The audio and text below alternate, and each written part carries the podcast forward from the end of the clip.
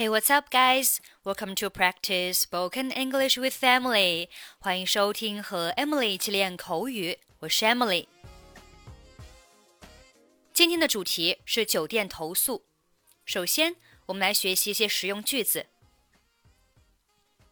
I have a complaint. 我要投诉。I have a complaint.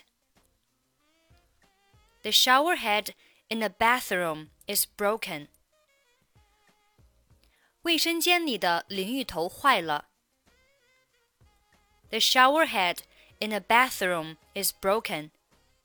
这里的 be broken 表示坏的，我们也可以用 doesn't work. The shower head in the bathroom doesn't work. Shower head 可以表示淋浴头。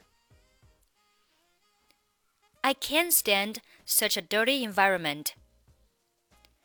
我不能忍受如此脏的环境。Stand 可以表示忍受。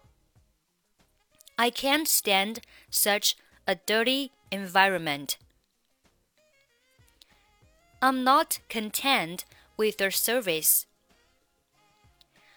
我对你们的服务不满意。I'm not content with their service. Be content with 表示对什么什么满意。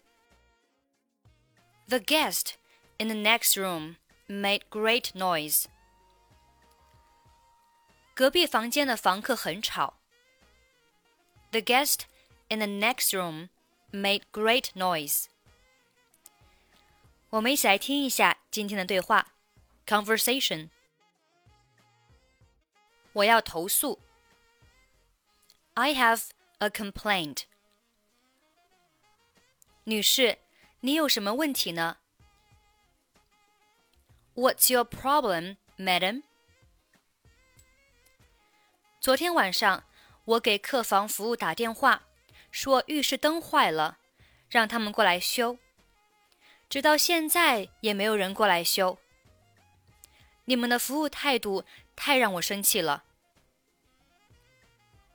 I called room service last night to tell them the broken bathroom lights and ask them to come over and fix it. No one comes to fix it till now. Your service attitude annoys me too much. 我代表我们酒店向您道歉。您是昨天晚上几点给客房服务打电话的 ？I apologize to you on behalf of our hotel. What time did you call room service last night?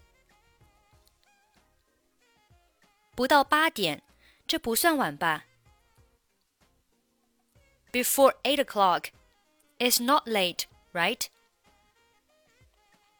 这是我们的错，请您告诉我更多的信息。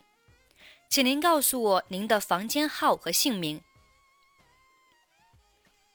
This is our error. Please tell me more details. Please let me know your room number and your name. 我叫乔伊，我的房间号是一二零三。昨天我打电话时是一位女性接的。I'm Joe. My room number is one two zero three.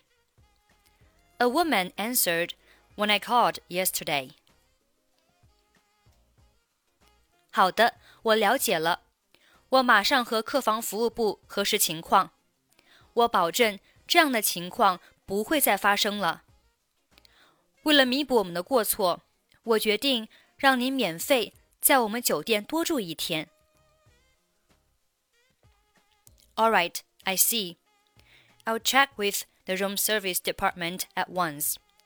I promise this won't happen again. To make up for our mistakes, I decide to let you stay in our hotel for another day for free.